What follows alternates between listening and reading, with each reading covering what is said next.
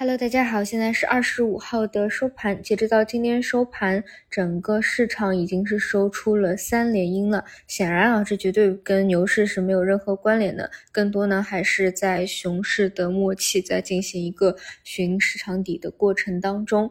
嗯，那么今天一个比较大的问题呢，就是北上资金其实没有流出很多。只有二十多个亿，但是市场呢还是呈现下跌的，而且呢跌停板的家数在增加，有很多啊都还不是放量下跌，而是缩量下跌的。也就是说，从短期单日来看，其实是对于一些小票啊没有资金维护的小票，流动性是一个问题。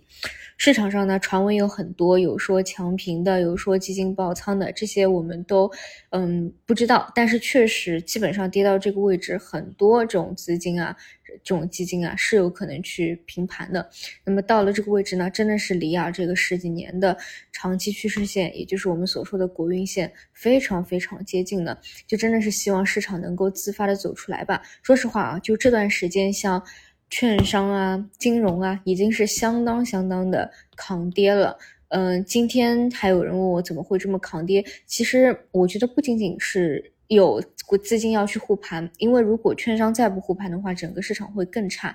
嗯，还有呢，就是从券商整个板块的角度来说，也是一波拉升，再一波回踩到了强支撑位附近。我觉得这个应该是更加重要的。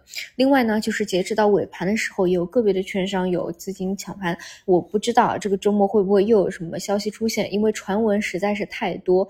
然后呢，到底是什么，我们也提前不知道，到底是不是符合大家的预期的，低于预期的还是高于预期的，都说不清。清楚，所以中午还在讲呢，宁可啊，就是盘中不要去抢，自然的让大家去看。你看今天下午就是因为地产那个消息出来嘛，其实又有资金想要去有一个脉冲，但是，嗯，在这种环境里面就无以为继，其实反而呢对盘面就是大家信心的一个伤害会更加多一些。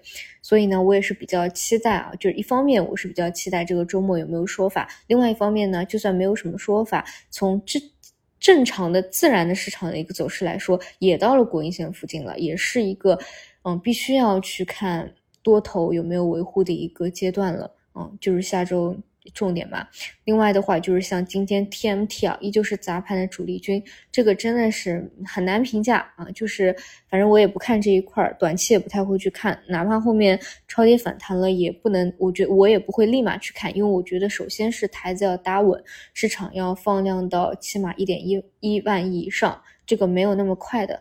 其次呢，就是很难评价，就是今年上半年啊，很多的基金炒高了以后又去切换。啊，然后这么一波下来又开始亏钱，就感觉就这么反反复复的，而且呢，这种节奏越来越快啊，就你就是很容易在这种一波又一波里面，低位没有及及时介入，高位去接，然后呢，高位接了也不懂止盈止损，哎，反正就就挺尴尬的吧。这种希望以后这些公募基金也不要老是陷入这样的一个死循环了。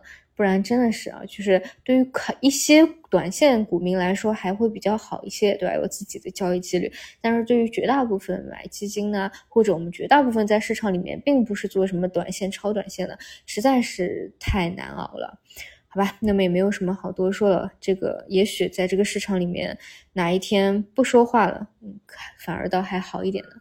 以上就是今天的内容，那我们就下周一再见。